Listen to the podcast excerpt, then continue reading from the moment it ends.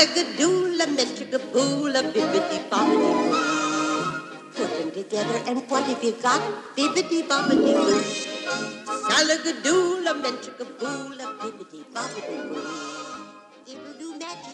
Sejam bem-vindos ao Bibi de Bob de Cash, o seu podcast sobre o mundo mágico da Disney. E hoje a gente está começando aqui uma série muito especial. Na verdade, estamos dando continuidade. Esse é o segundo episódio de um crossover excelente que a gente está fazendo com o pessoal do Expresso Orlando. Manu, como é que você está se sentindo aí?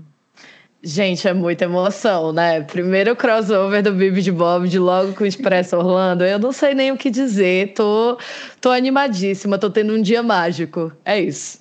Não é? A gente está aqui então com a Carol Amédio e o Rafael Faustino. Podem se apresentar, pessoal. Olá, gente! Olá, olá. Nossa, que gostoso ouvir isso. Né? E o nome do Bibidi Bobri Boutique. Olha, Bibidi Bobri Cast, eu me sinto, eu tô me sentindo que toda vez que você fala Bob- Bobri Cast, eu me sinto Ainda bem que o transformando a Rafael do Cinderela. Orlando, gente, porque ele não conseguiria falar o nome da Pois é, pois é. Eu tô me sentindo a Cinderela aqui. Toda vez que fala, o vestido vem aqui em cima de mim. Pessoal, esse é um especial aqui, uma série especial que a gente está tendo o prazer de fazer, cobrindo provavelmente a parada que todos nós mais estamos gostando dos originais do Disney Plus, né? Acho que Uhum. é seguro dizer que todo mundo aqui é muito fascinado pela história dos parques, que é o The Imagineering Story, não é, galera? Que é uma série documental primorosa que tá rolando no Disney Plus. Toda semana sai um episódio, vão ser seis episódios especiais. A gente tá já aqui analisando o segundo. A gente está fazendo uma cobertura completíssima. Se você chegou aqui de paraquedas para esse episódio, corre lá no pessoal do Expresso Orlando, vai lá no podcast deles e ouve a gente comentando sobre o primeiro, porque foi um, um episódio muito especial, né, galera? Com certeza. A gente, a gente meio que falou o que é, né? Então, Sim. É, então não pulem, vão lá no Expresso Orlando, escutem o primeiro, venham aqui, escutem o segundo e a gente vai ficar alternando a cada Exato. semana aí pra gente ter uma review de toda a série que pra gente não vai ser trabalho nenhum de fazer, inclusive estamos Não muito felizes de estarmos aqui.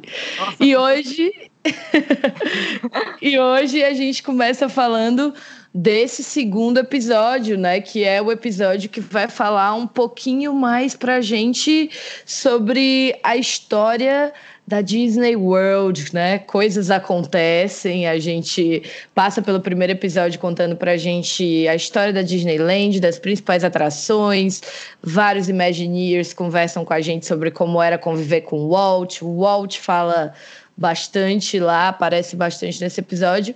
E no segundo episódio a gente começa já olhando ali pro o horizonte depois da morte do Walt, né? O que é que o nome do episódio, se eu não me engano, é What Would Walt Do, que é tipo o que Uhum. Walt faria. E aí a gente já começa olhando para os executivos meio desesperados, sem saber o que fazer, né? O é. Roy, que é o irmão dele que tinha se aposentado, voltando ao posto para finalizar o grande sonho do irmão, que era a construção desse projeto Flórida, que é a Disney World. E, e aí esse episódio vai levando a gente num ritmo muito gostoso aí para contar sobre a construção dos parques da Flórida e vai além, né? Chega até as Disneys da Ásia. Então, vamos falar um pouquinho sobre esse episódio, o que, que mais chamou a atenção, o que, que, que, que a gente achou. Nossos convidados têm o direito de começar aí, gente. Podem começar. Oba, oba, oba. A primeira coisa que eu fiquei muito feliz com esse episódio é porque ah, mostrou-se, né, todo, toda a inauguração e, e da, de Disneyland, e depois que o Walt Disney morreu, ficou naquela, né, e agora? Né? E logo depois, eles a, a, prime- a primeira atração que foi lançada logo depois da morte de, de Walt Disney foi a Haunted Mansion, né? Então a gente conseguiu ver muita coisa sobre a Haunted Mansion né? a, e que Walt Disney tinha deixado, né? Teria essa intenção de ser um, um museu que você iria passando a pé e aí depois dec- decidiram fazer os, os carrinhos e tudo mais e toda a construção de, de de animatronic, né? Então a gente consegue ver os bastidores de como se faz os animatronics, de como se ah, gravam os, os, os movimentos animatrônicos e muitos segredos da Haunted Mansion. Eles não chegam a mostrar muita coisa, mas eles falam sobre muita coisa, né? Uhum. E toda essa questão também da, da, da expansão, né? Não somente da inauguração de Walt Disney World, como também da, da expansão do, do, dos parques ao redor do mundo, né? Uhum. Os É, truques eu- de mágica são incríveis. Aquelas Sim, voltando assim para. Haunted Mansion, que é uma das minhas atrações favoritas, inclusive, é muito legal que o Walt deu para um dos Imagineers dele um laboratório de magia para o cara brincar e criar truque de mágica que ele ia aplicar, truque de ilusionismo que ele ia aplicar dentro da Haunted Mansion. E foi uma atração, a gente vê como ela foi uma atração muito polêmica, né? Porque ela teve todas essas discussões sobre ela ia ser assustadora, ela ia ser engraçadinha, e eles chegaram nesse meio termo depois que o Walt morreu, porque eh, a única coisa que eles podiam fazer era continuar o que estava ali mais próximo, o que tinha mais o dedo dele junto, que tinha mais norte dele ali, para eles poderem realmente terminar alguma coisa, porque eles também ficaram super perdidos sem a mente criativa do Walt avaliando e reavaliando e, e Uhum. apontando o norte e tal. Então, realmente, a Haunted Mansion é, É. é um presente aí. Ai, Eu- Só uma coisinha, só uma coisinha bem rapidinho. Como a gente tava falando que tem muita coisa antiga, muita coisa incrível, muita imagem maravilhosa, a gente tem Kurt Russell fazendo uma introdução especial Sim. Mansion. Kurt Russell adolescente ali. Uma criança. Uma joia, gente. Vale a pena só por Sim. Sim, eu ia dizer que esse foi um episódio que eu fiquei muito feliz e ao mesmo tempo eu fiquei um pouco chateada, já vou dizer. Mas eu fiquei muito feliz porque, afinal de contas, também fala sobre a inauguração da minha atração favorita, que é a Space Mountain, e do meu parque favorito. Né, eles já chegaram no Epcot, eu acho que isso que foi o que me deixou um pouco chateada, porque eu achei esse segundo episódio um pouco corrido. Eu queria Foi. ter visto mais do. Eu achava que assim, o, o segundo episódio podia ser só Magic Kingdom. Eu queria ter visto eles falando mais das lands e, Uhum. e sabe que. Imagina a construção do Magic Kingdom, gente. Dá pra Mas- falar muita coisa, dos resorts, sabe? Mas, Carol, eu Uhum. acho que eles vão voltar. Eu acho que Não, eles é, vão falar eu muito mais de imagino, Disney é. World ainda. Eu, Eu eu com certeza imagino, porque até Quando porque a gente já viu, desculpa, Rafa, é, só rapidinho, a gente já viu no, no episódio passado, é, eu comentei que eles têm 82 mil dados, né? Que eles Uhum. conseguiram recolher. São 600 horas, é muita coisa, é muito dado.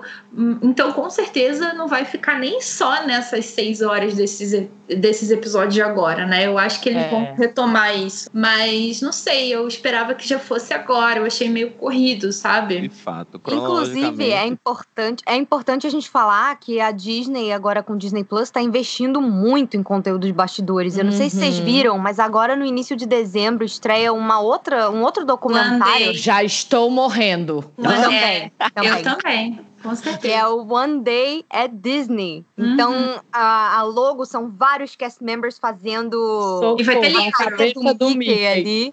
Pois é. Então a gente vai poder ver não só como foram a criação dos parques, mas também como é trabalhar, como funciona, porque é muita gente. Sim. Só na E Flórida vai ter outro 75. documentário falando das atrações. Cada episódio vai ser uma atração diferente. Uau! Gente, eu vou morrer. É isso. Eu não tenho condições. Eu não tenho condições, gente. Pois é. Isso é Eu tudo não que eu tenho nem roupa, gente, pra isso. eu tenho. Sabe o que, que eu sinto?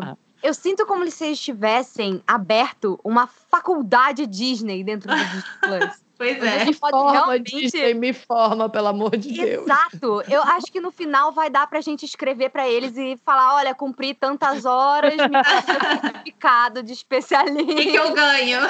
Tá aqui meu TCC. Você me contrata agora? Já posso ser Imagineer. Nossa, A gente manda assim, Disney, você pode me dar um diploma pro meu TCC. foi pro meu TCC. Nossa. Ai. Quem quiser, quem tiver pra se formar agora e gostar de Disney, tem material pra caramba pra Nossa, fazer TCC sobre tem. Disney.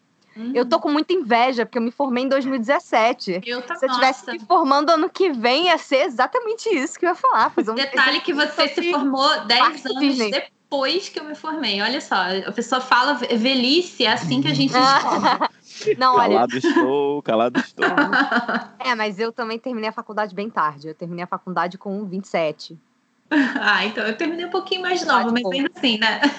Ah, mas, mas eu fiquei, mas ao mesmo tempo, como falou do Epcot, eu fiquei super feliz e E tem uma frase que eles falaram que eu achei assim. Ai, será que foi a mesma que eu anotei? Com certeza foi, porque foi para mim a frase do episódio falando sobre a Fantasyland. Que eles disseram assim. Enquanto a Fantasyland é a fantasia no mundo real, Aham. o Epcot é um mundo real feito de forma de fantasia. Eu achei Perfeito. sensacional. É, é a Exatamente definição do Epcot. É isso. E foi impressionante ver eles falando sobre coisas que eles tinham que fazer lá que eles pensavam, a gente não tem noção de como que a gente vai conseguir fazer isso. E depois falando, como é que a gente conseguiu fazer isso sem celular? Gente, na época não tinha celular. celular. Não tinha iPhone, É. não tinha, não Sem tinha Google. iPad, não tinha Google, não tinha isso, não tinha aquilo. A gente conseguiu fazer isso como? Eles falando, né? Não- Eu não sei É como que a gente conseguiu fazer isso. Hoje em dia é muito doido, deve ser muito doido pra eles falar: caramba, a gente fazia, projetava tudo na mão, no papel, né? Um negócio bizarro mesmo. Você pensa no computador, cara, e todos eles falando, né, sobre como eles trouxeram o computador pro Epcot. Aí tem o cara da IBM lá e o cara conversa com o cara da IBM. Aí o cara da IBM diz assim: "Ah, o computador tá aqui. Agora o que a gente quer resolver é botar um desse na casa de cada Na um. casa de Depois cada que a gente botar um desse na casa de cada um, aí o céu é o limite, meu senhor. Aí eu digo, meu filho, você não tem ideia. Ah. E o, e o, não tem ideia. E o triste é você ver, porque pelas filmagens que a gente vê, eu achei muito interessante ele falando do negócio do touchscreen, né? Que, cara, eles conseguiram de alguma forma fazer isso ser realidade no Epcot, naquela época. E, e não existia touchscreen, touchscreen, não Não. existia, mas existia screen. Imagina touch, né? Então. Eles, eles tinham, não é? O Epcot realmente, na época que ele foi lançado, era um parque muito tecnológico, né? Muito. Que hoje em dia a gente já fala que tá meio ultrapassado, né? Por isso que tá recebendo esse monte de renovação, de Uhum. essa transformação que ele vai passar. Mas na época que ele surgiu, ele realmente. Você via as crianças ali empolgadíssimas com aquelas coisas, né? Porque não, existia enlouquecido. isso no dia a dia. Não tinha Era isso. o futuro. Era, o futuro. realmente a Exato. definição do futuro. E nesse episódio a gente acaba vendo também a mudança do Ed para o Maple, né? Sim. Uhum. Que, que deixou de ser o Ed para ser Maple a, na Mary Poppins, né? A divisão do Ai, que é maravilhoso isso, inclusive. Isso é incrível. Eu acho muito sensacional, assim, como falar de Epcot, que é um parque querido para muita gente, mas como o Epcot, a ideia original do Epcot, para quem não sabe, Experimental Prototype Community of Tomorrow, né? Comunidade experimental da, do amanhã. O Walt queria, ele era tão, ele, ele tinha uma utopia tão louca, de um nível tão doido na cabeça dele, que ele queria construir uma cidade funcional que receberia todas as tecnologias de ponta para serem testadas como um grande hub tecnológico e a partir dali a tecnologia ir para o mundo. Então ele pensou, não, todas as companhias de tecnologia vão ter grande interesse em se envolver nisso e prover essa tecnologia, porque isso aqui é o grande teste laboratório dessa tecnologia para ela ser comercializada para o resto do mundo inteiro. E aí os executivos, quando viram aquela batata quente na mão, olharam, querido, não, você tá sendo bom demais. Você acha que isso aqui vai funcionar na paz, no amor, vai dar certo. Não é assim que a banda toca. E aí eles foram mudando para esse conceito de celebração do mundo sem fronteiras, de uma nação só. E É, eles pegaram coisas que, que o Walt falava, né? Pontuava sobre o Epcot. Então, se falar, ah, é uma vitrine para o mundo. Então, tá Uhum. aqui, olha, vários países sendo representados, sendo vitrine do mundo. É. Enfim, foram, foram. Eu achei que foi uma homenagem muito boa da forma que eles puderam fazer, né? Principalmente porque, de novo, a gente vê Imagineers que eram muito ligados ao Walt, que estavam lá com ele, que sabiam o que ele queria, que Isso. sabiam como ele fazia as coisas. Então, foi um parque que foi desenvolvido por pessoas que sabiam seguiam a filosofia do Walt, né? Eles sabiam que ele queria a importância que aquilo era para ele. Então, eu acho muito isso muito legal, né? Da gente ver essa declaração desses Imagineers preocupados com isso. E uma observação fora época, de surreal pensar que na abertura do Magic Kingdom tinham 10 mil pessoas, incluindo policiais de segurança. Nossa, tu já pensou? Não, e assim, uma coisa que é importante a gente dizer é falar sobre isso, né? Que eu acho que a relação da Disney com o fracasso é uma coisa muito interessante, porque se você olhar lá para o primeiro episódio, na época da Disneyland, é... ai, eu bati no meu microfone.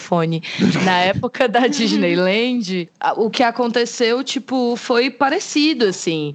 Eu lembro que ele disse assim: ah, a TV vai, vai filmar e a TV vai filmar o quê, né? O cara da TV perguntou assim: o que que eu vou filmar? Aí ele falou: não, não se preocupa, ainda vão estar tá jogando concreto no chão. Você vai, tipo assim, como bom. que diz, querido, assunto não te faltará, vem aqui filmar esse, esse negócio. E né? as manchetes no jornal da abertura da Disneyland eram tipo: nossa, que grande desastre, acabou, não vai dar certo e tal, e não sei o quê. E aí, quando chega na Disney World, né, dois meses depois, a Disneyland tinha recebido mais de um milhão de pessoas, gente, pelo amor de Deus. E aí, quando chega no Disney World, a imprensa repete essa mesma narrativa de que não deu certo, de que flopou e tal e tudo mais. E as pessoas continuam indo. Né? Uhum. Na verdade, eles descobrem que não deu certo e flopou porque as pessoas estavam com medo do tanto de gente que ia dar e de que elas não iam conseguir fazer nada. Porque a abertura da Disneyland, realmente, os cast members dizem: olha, a gente não sabe como a gente sobreviveu, porque foi uma grande loucura. As pessoas estavam pulando as grades e correndo para cima do brinquedo, arrancando a pessoa do carrinho, entrando e indo embora. Ai, ai. Vou tentar fazer isso na minha próxima viagem. Gente. Quer tomar o trespass da Disney. Ah, Deus me livre, a Maria Santos, Saravá. Então, assim, eles aprenderam muito com o que aconteceu na Disneyland, levaram para Disney World. Ainda assim, a imprensa inventou uma narrativa, mas eles foram aprendendo com os erros e continuaram seguindo, né? Então, eu acho que a gente se relaciona com o fracasso de uma maneira muito diferente do que o americano se relaciona, porque o americano, quando ele fracassa, é um aprendizado para ele. Uhum. E isso fica muito claro em tudo que você vai ler ou ver na sua vida sobre o Walt Disney, né? Seja uhum. biografia, seja a própria série, ela mostra como foi difícil, ela mostra o lado ruim, o lado bom, ela mostra como deu e não deu certo. E ela sempre mostra como a companhia e o próprio Walt aprendeu com seus fracassos. Uhum. Então eu acho isso épico, assim, porque é uma relação de aprendizado que proporciona coisas como a própria Disney existirem. Porque se no primeiro dia que foi ruim ele tivesse dito, tá, vamos, vamos não abrir mais, então, acabou. O que, que a gente teria hoje, né? Então eu acho que esse é um dos grandes méritos da série, assim. Deixar claro que os, os, os downsides estavam lá. Muito fortes, inclusive. Com certeza. Uhum. Uma, uma outra coisa que eu queria comentar também, que eu já comentei lá no, episódio passado e preciso repetir, é a qualidade das filmagens. Gente, as obras parece que, que as obras parece que são obras recentes de agora. Impressionante Sim. a qualidade, o Roy passando lá, nossa, o, meu Deus, sabe? Muito, muito. A pior qualidade de imagem que tem lá é aquela reportagem que tem de um canal de TV falando sobre o cara assim, bem com contemporary de fundo, monorail de fundo. Sim. Aquela coisa bem assim, anos 80 mesmo, né? Mas é a pior imagenzinha que tem lá. Agora o resto, muito bom. E a gente não pode deixar de comentar que finalmente vimos imagens reais oficiais dos utilidors. Imagens. Né, que são os né? túneis, imagens, gente, dos túneis do Magic Kingdom, gente. Me senti ah. trabalhando lá, amei. Né? Eu acho muito fofo como eles dizem. Ai, todo mundo quer saber sobre isso, então tá aqui. É assim que é. funciona e tal. Bem humildão, assim. E a gente, ai, eu, eu queria só andar nesse túnel, meu Deus. Né? Né? Mas é, é muito interessante você ver como justamente ele foi. Cara, ele pensou em tudo, cara. Porque a coisa que mais incomodava ele, o Walt Disney, era que pro cara passar da Fantasyland pra Frontierland, ele tinha que passar com a roupa. E aí o Walt Disney ficava bolado e dizia: não, você tá atrapalhando o visagismo do meu parque. E é importante a gente entender que a Flórida ela é um pântano, gente. Uhum. Então o Magic Kingdom, quando a gente pisa nele em cima, a gente está no segundo andar. Sim, o primeiro andar é os utilidors, que servem única e exclusivamente para passar lixo, né, os cast members que estão trabalhando no parque, a parte de costuming é ali, alguns tours que passam ali por dentro, empresariais, ou alguns tours tipo Uhum. Kiss to the Kingdom e tal. Treinamento também. né? Treinamento. Então é uma parte assim, logística, estrutural. O cara tem uma preocupação desse nível, imagina quanto mais ele gastou para naquela época construir uma estrutura dessa, gente. Exatamente. Eu acho que isso é o mais valioso disso tudo. É a Uhum. gente ver o naquela época. Gente, gente, gente, a gente tá falando de o quê? 1970, 1968, 1969. Gente, é uma coisa surreal, de novo, como o pessoal que estava construindo épocas depois, não tinha iPhone, não tinha, É. não tinha telefone, não tinha nada. Como é que esse pessoal conseguiu criar isso, né? Uma Como é que coisa eles de faziam reunião? Como é que as pessoas conseguiam se entender quem estava fazendo o quê? Eu fico imaginando realmente Sem e-mail, hein, galera? Sem e-mail. surreal. Como você passa a informação de um lado para o outro e você vai nos parques e você fala isso aqui não abriu nessa época, isso é recente, que não é possível, sabe? Aham. E Esse, esse, é o feeling, né? Esse é o feeling. Eu acho que se, se as pessoas Exato. passarem nos parques e pensarem isso, né? Tipo, eu tô aqui nesse lugar, mas esse lugar aqui não surgiu há 10 anos atrás. Surgiu há 50, né? é, Sabe?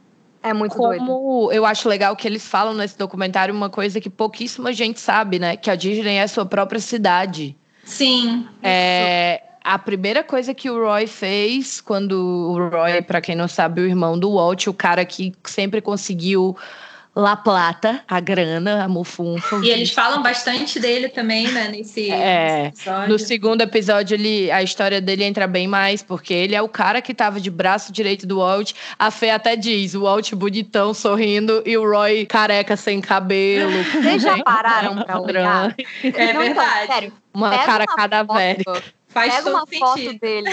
Você vê o Walt ali com um sorriso simpático, uma energia vital. Tu olha o Roy, cara, parece que ele tá Acabado. vivendo a pura força do ódio mesmo, assim, coitado. Mas eles Ele tá com falam aquele até. sorriso, tipo, não acre- como que eu levantei da cama hoje? Não sei. Cabelo, nunca nem vi, sabe? Pois é. assim, E aí, a, e aí gente, a gente tem que enaltecer o Roy, cara. Muitas pessoas não. Muitas pessoas E é não interessante falam porque. Nesse segundo episódio eles mencionam assim, porque ele faleceu bem pouco tempo depois, né, que inaugurou Meses, o Disney três meses. dois meses, três meses. E eu achei interessante eles falarem assim, parece que ele botou realmente toda a energia dele É. em realizar o sonho do irmão dele. E aí, tipo, não sobrou mais energia pra ele. É, ele, eu achei isso passou, ele passou a vida inteira trabalhando em função do irmão, né? Se você vai se aprofundar um pouco mais na história do Roy, é uma coisa muito interessante. Dá um podcast maneiro, inclusive, falar sobre isso, Uhum. mas eles tinham um pai que era muito complicado, que era Uhum. violento, então o Walt sempre enxergou o Roy, que era vários anos mais velho que ele, eu agora não lembro, mas o Walt era criança ainda e o Roy era adolescente, então ele enxergava o Roy, ele enxergou a vida inteira o Roy como uma figura paterna dele. Sim. E é realmente emocionante isso que, que vocês estavam falando, de você ver que ele realmente botou o que sobrou da energia vital dele em Uhum. poder colocar. Sabe aquela coisa que você fica tipo, nossa, ele realmente não podia morrer ainda porque ele tinha que terminar o último sonho do irmão Exatamente. dele. Mas é um foi negócio tipo de arrepiar, cara. É de arrepiar. É. E assim, ele tinha muito problema de saúde. Ele era Uhum. muito ferrado, sabe? Teve épocas que ele ficou internado muito tempo. Ele teve muitos problemas, sabe? Muitas dores. E ele ia mesmo assim. Isso ainda na época do estúdio, sabe? Então, Uhum. ele foi, na, rea na realidade, um puta pai pro Walt mesmo. Sim, e ele se aposentou, né, gente? Então, assim, ele foi o cara que conseguiu os financiamentos, né, de Hum. toda a parada. E aí, quando terminou a Disneyland, meio que ele falou: tá, um beijo. A gente se vê. Você faz esse rolê aí agora, eu fico aqui só te olhando de longe. Exato. Aí a gente morreu. se vê no almoço de domingo. É. Aí ele falou: Tipo, caramba. Vou Vai, ter bitches, vou, vou pras Bahamas. É, finalmente ver se cresce um cabelinho. Aí ele daí o Walt Coitado. morreu, ele falou: "Cara, vou ter que voltar para terminar o legado, que no fundo é o legado dos dois, né? A primeira Vamos. estátua que tem no, no Magic Kingdom é do Roy, eu acho isso muito lindo, não é a Uhum. partner statue né? E eu acho isso muito incrível. É o Roy e a Minnie lá na frente do parque. pra- às vezes as pessoas só ignoram, mas é o Roy que tá lá, É. galera. E, É. e, assim, e ele ter essa engenhosidade dele chegar e dizer: não, para essa parada do tamanho que o meu irmão queria fazer, governo, eu posso construir minha própria cidade aqui. Então ele Exato. perdeu. Perdeu, não, né? Ele passou anos fazendo companhia de água, companhia elétrica, companhia de esgoto, Uhum. Tudo da própria Disney. É, o episódio fala que, tipo, eles tiveram vários problemas também com o terreno, né? Que aquela área de pântano é muito complicada, que muitas vezes eles acharam que a obra nem ia poder continuar e eles iam perder uma quantidade astronômica de dinheiro e nem conseguir fazer o parque acontecer, assim. Então, é impressionante o que o Roy conseguiu fazer. E uma coisa muito legal desse episódio também é você ver como fazia diferença na empresa, no moral da galera, no emocional Uhum. da galera ter um Disney ali comandando as coisas. Tanto que o final do episódio também é muito sobre, tipo, quando o Roy morreu e todo mundo meio que se olhou e falou: putz, e agora, sabe? O que, que a gente vai fazer? E aí a gente volta pra. Pra tudo isso, assim, tipo, você volta pra aquela sensação do começo do episódio, quando o Walt morreu, e eles passam a se pensar: caramba, não tem mais nenhum Disney aqui. O que, que a gente vai fazer agora? Tipo, É. alguém tem que dar uma direção pra onde a gente vai, sabe?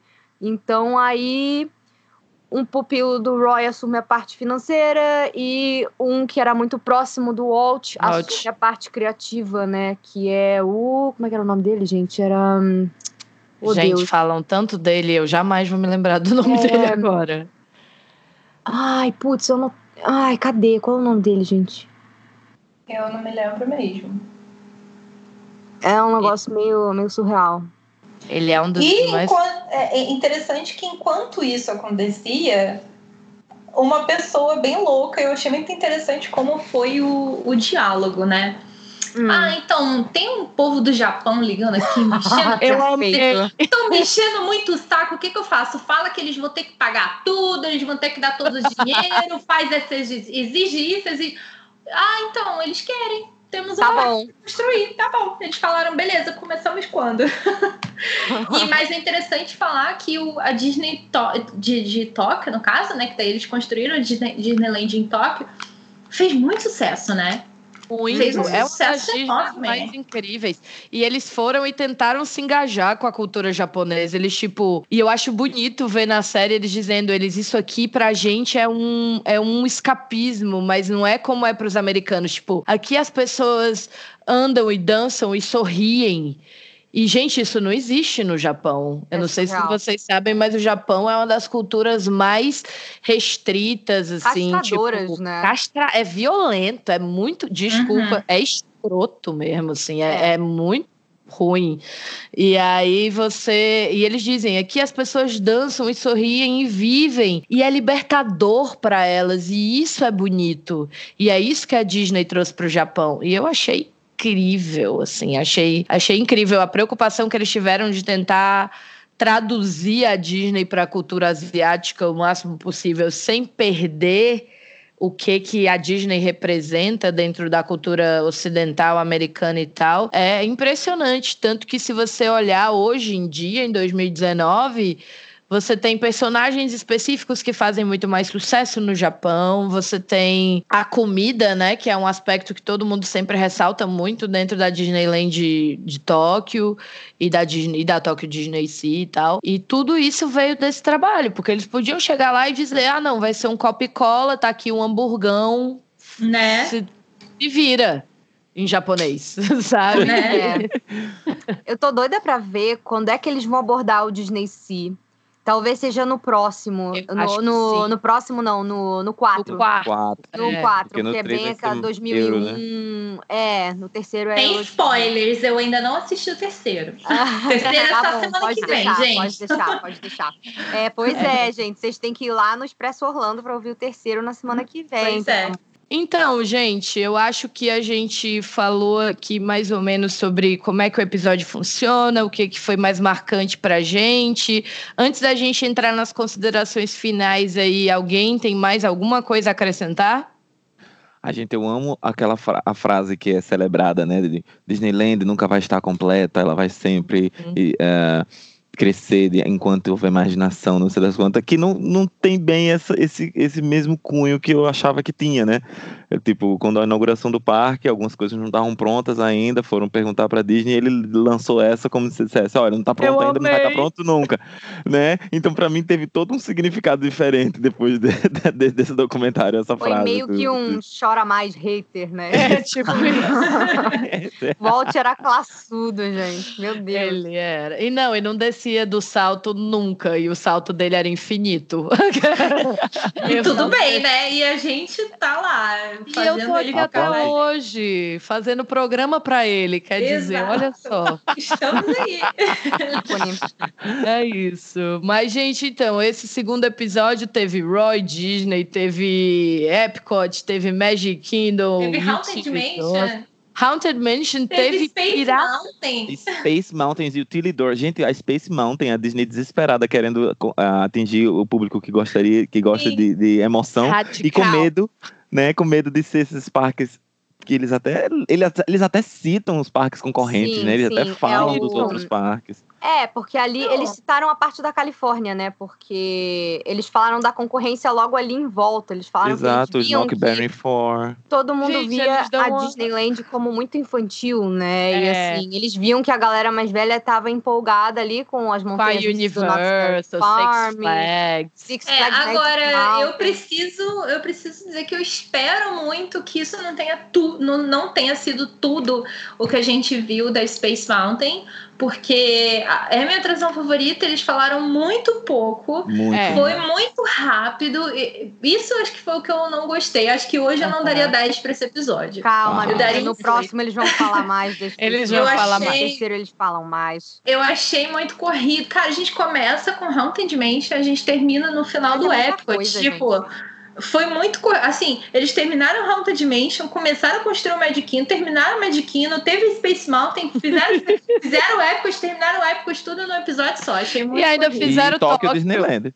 Mas E o sabe Tóquio é? Disneyland, nossa senhora. não. Essa, essa série precisa ter 12 episódios, gente. Pois Seis é. é. muito pouco. Porque o primeiro é a parte que o Walt estava vivo. Então você pode focar só no início da ideia, na semente, na Disneyland. Eu acho que a gente foi esperando muito uma coisa muito detalhada e o Magic Kingdom e o Epcot têm histórias imensas. Eles ainda tiveram que encaixar a Tokyo é. Disneyland, então não tem tempo para tudo isso. Eu espero realmente que eles façam uma segunda temporada falando de outros detalhes ou outros documentários que nem vocês falaram, vai ter esse aí das atrações. Eu espero que tenham. Eu acredito que eles vão fazer um, os episódios com as atrações principais, que a gente Sim. tem vários É, parques. então, eu acho que. E se, É isso. Eu, a Disney Plus não vai embora tão cedo, então com certeza a gente pode ter temporadas e temporadas para chegar até todas as atrações de todos os parques.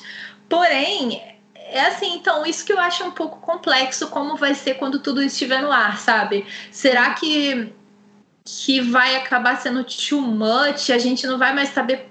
Não sei, porque um, eu, eu tenho a impressão de que um vai complementar o outro, né? Uhum. Então, tipo, ah, eles estão falando aqui, dando uma pincelada na Space Mountain, porque a ideia não é falar da Space Mountain, a Uhum. ideia de falar das atrações e dos detalhes em si vai ser nesse, nesse outro documentário Hum. aqui. Esse daqui é mais de realmente uma forma geral do que é o Imagineering, sabe? É uma coisa Faz histórica, desafios, coisas que eles tiveram que superar, coisas que eles tiveram que inventar É. para certas atrações poderem existir. Eu acho que pro que a série tá se propondo, ela tá indo bem, sabe? Eu É. gostei muito desse segundo episódio também.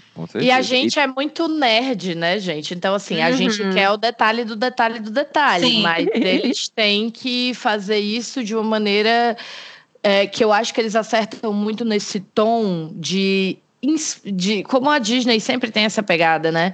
Inspiração, tornar tudo muito inspirador para que uhum. tipo é, as pessoas que de repente não se interessam tanto pelaquilo comecem a se apaixonar pelaquilo. Aí quando ela vê que saiu uma sobre as atrações, ela vai começar a venda da atração favorita dela, mas daqui a pouco ela vai estar tá vendo todas, porque eles vão fazer de um jeito que você vai querer ver tudo. E uhum. é, é, a mesma coisa assim do cast member. Se você procurar na internet, você vai encontrar histórias de cast member que são muito assim ruins, porque todo mundo tem experiências ruins, todo mundo tem dias ruins, e você vai encontrar depoimentos maravilhosos de cast member, mas eu garanto que a Disney vai dar um jeito de falar de coisas difíceis que acontecem com cast members, mas do jeito que você ainda vai olhar e dizer, pô, queria muito ser um cast member de repente. Pessoal, antes da gente encerrar, eu acho legal também falar que uma coisa que já deu para perceber com esses dois episódios é que eles adoram encerrar naquele momento que você acha, putz, e agora? E agora? Para onde isso vai? Então, deixa eu só falar um pouquinho de como termina esse episódio, qual é a, a, o grande gancho pro terceiro uhum. episódio, né? Tá, achei, eu... achei o nome do CEO, minha gente. Achei. Voltando, achei. voltando. Conta pra gente o nome dele. Então, era Cart Walker, era o nome dele. Aí, e aí o que acontece? Ele já estava meio velhinho, né? Então ele estava para se aposentar. E enquanto ele estava para se aposentar, ele treinou o genro do Walt Disney, o marido da Diane Disney Miller, que é a filha dele que hoje em dia cuida aí de várias coisas, é uhum. a filha adotiva dele, né? Ela cuida do Walt Disney Family Museum, cuida Ela é maravilhosa. De... Ela é perfeita, gente, maravilhosa. Que era o Ron Miller, que era um ex-jogador de futebol, e ele que, que entrou como CEO. E o que acontece? Ele resolve, resolveu fortalecer o estúdio, que nessa época a Disney já estava indo muito mal das pernas, né?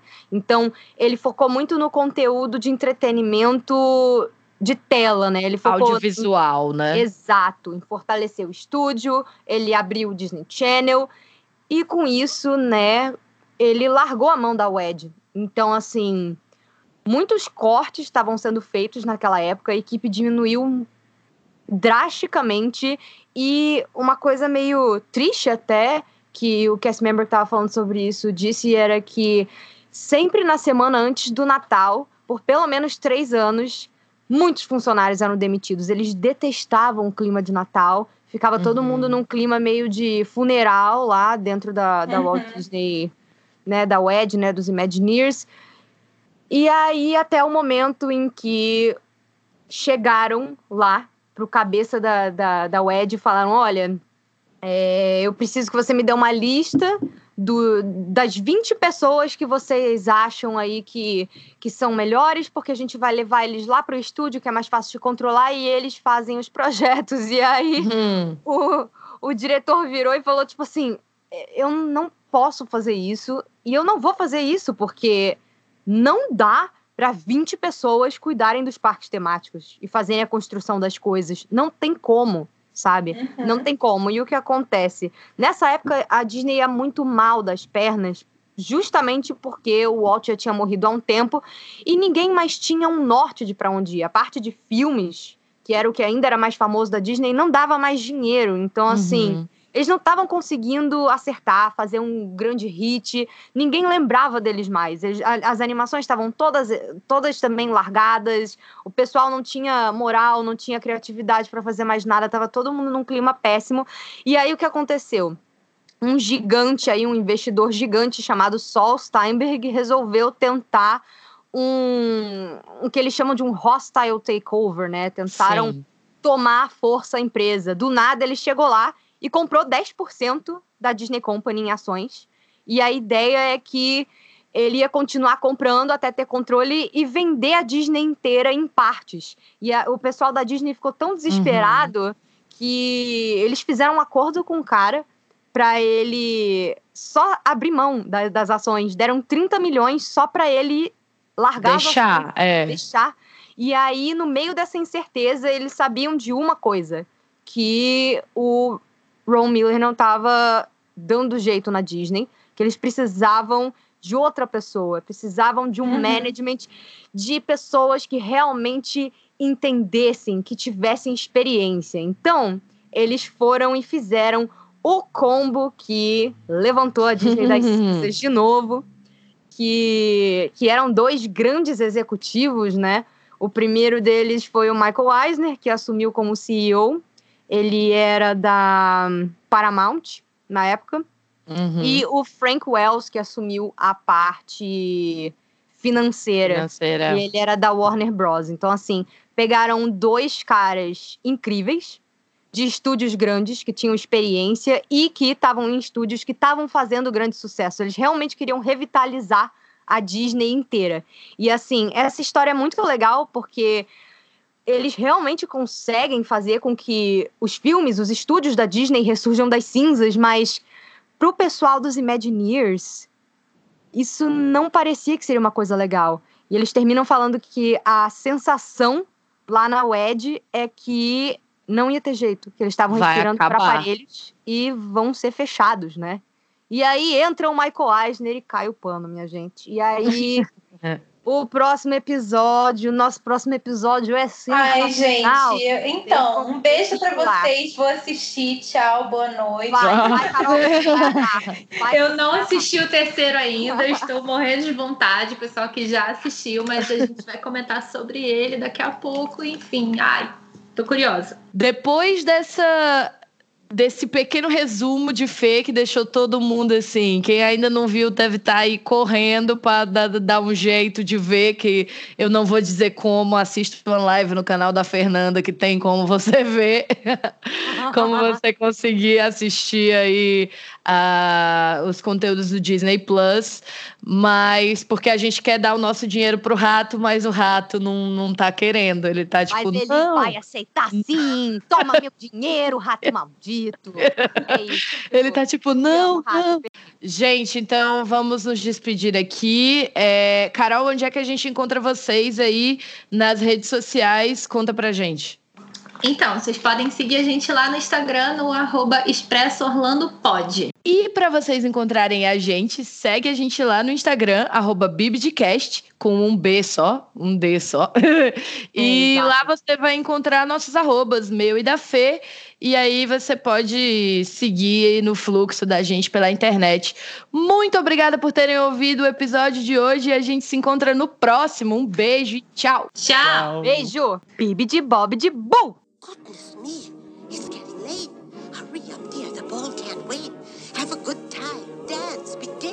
Now off you go. You're on your way.